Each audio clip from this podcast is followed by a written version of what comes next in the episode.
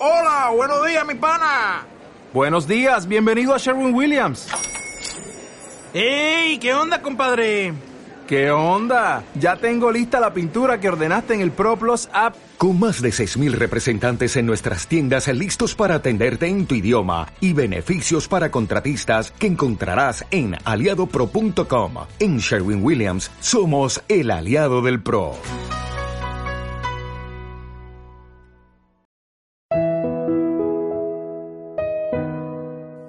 Estamos aquí un día más, por la gracia de Dios y de nuestra Madre, la Virgen María.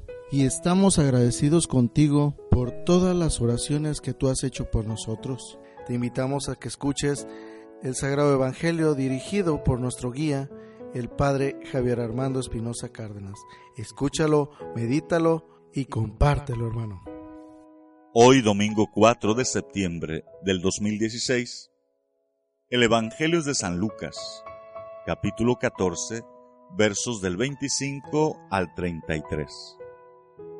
En aquel tiempo, caminaba con Jesús una gran muchedumbre, y él, volviéndose a sus discípulos, les dijo, Si alguno quiere seguirme y no me prefiere a su padre y a su madre, a su esposa y a sus hijos, a sus hermanos y a sus hermanas, más aún a sí mismo, no puede ser mi discípulo. El que no carga su cruz y me sigue, no puede ser mi discípulo. Porque ¿quién de ustedes, si quiere construir una torre, no se pone primero a calcular el costo para ver si tiene con qué terminarla? No sea que después de haber echado los cimientos, no pueda acabarla, y todos los que se enteren comiencen a burlarse de él, diciendo, este hombre comenzó a construir y no pudo terminar o qué rey que va a combatir a otro rey no se pone primero a considerar si será capaz de salir con diez mil soldados al encuentro del que viene contra él con veinte mil? Porque si no, cuando el otro esté aún lejos, le enviará una embajada para proponerle las condiciones de paz. Así pues, cualquiera de ustedes que no renuncie a todos sus bienes, no puede ser mi discípulo. Palabra del Señor. Estamos en el domingo 23 del tiempo ordinario. Y el Evangelio nos habla del seguimiento audaz y realista que Jesús nos propone.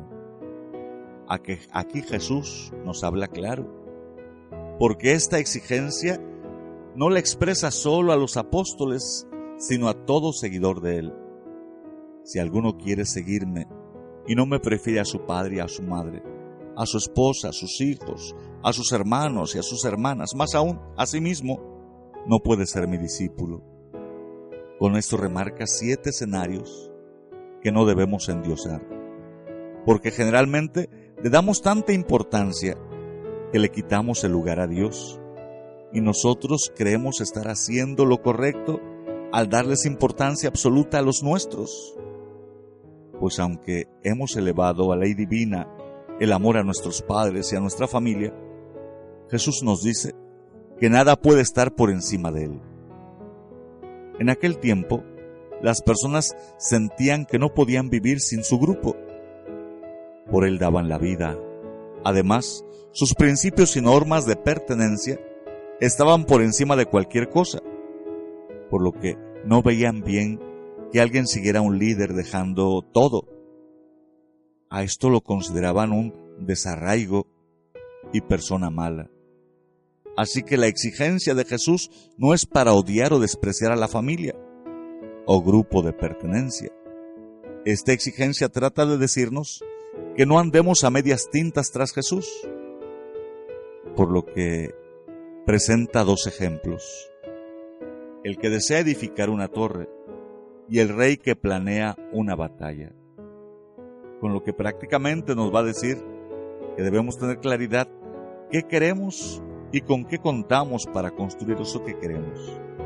Por eso, las parábolas que aquí presenta Jesús con respecto al seguimiento tras Él son bastante sencillas, pero resaltan tres elementos, constancia, realismo y audacia. Porque si alguno decide construir una torre y ésta le queda la mitad, no se puede decir que construyó media torre, sino que hizo el ridículo, ya que la falta de constancia le impidió darle figura y forma a su trabajo, pues las cosas hechas a medias no son algo a medio hacer, sino nada. Jesús nos trata de decir que al seguirlo debemos saber lo que queremos, a dónde pretendemos llegar y las razones que nos animan, porque la constancia y no el relumbrón es lo que debe caracterizar al verdadero discípulo.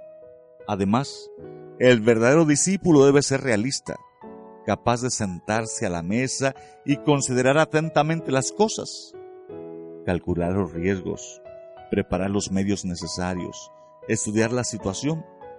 Por eso el rey de la parábola no se atuvo a que era poderoso, por el contrario se detuvo a pensar cuidadosamente, porque no se trata de ser solo calculador, sino saber con qué se cuenta, conocer adecuadamente sus falsas, sin falsas humildades, pero también sin equívocas autoestimas. Finalmente el discípulo también debe ser audaz. Nunca debe actuar por miedo o dejar a medias la torre. No por perder la batalla debe desistir. Hay que medir nuestras fuerzas, pero sin falsos ideales, solo por lo que pensamos que podemos. No hay no debemos limitar lo grande o lo noble a nuestras debilidades. Nunca un discípulo debe pensar, dado que soy así, debo contentarme con su pensamiento, debe ser siempre como deseo llegar hasta allá.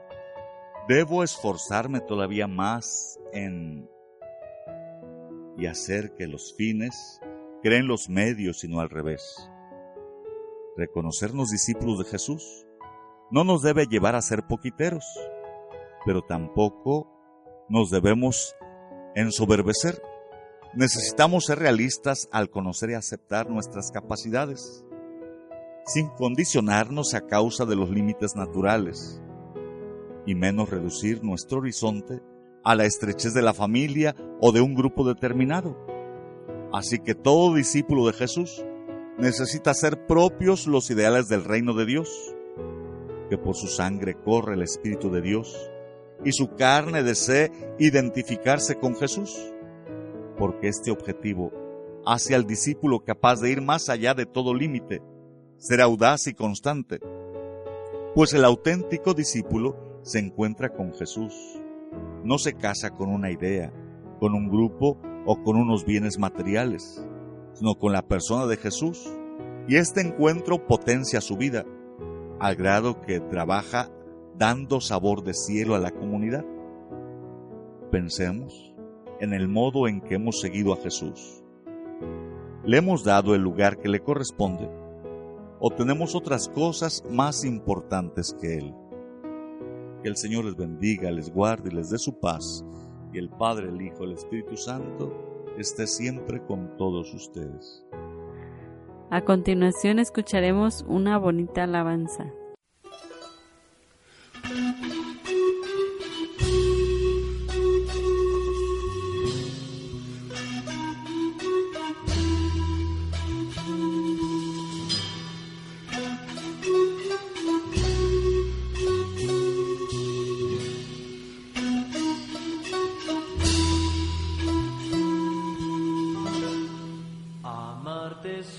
Señor.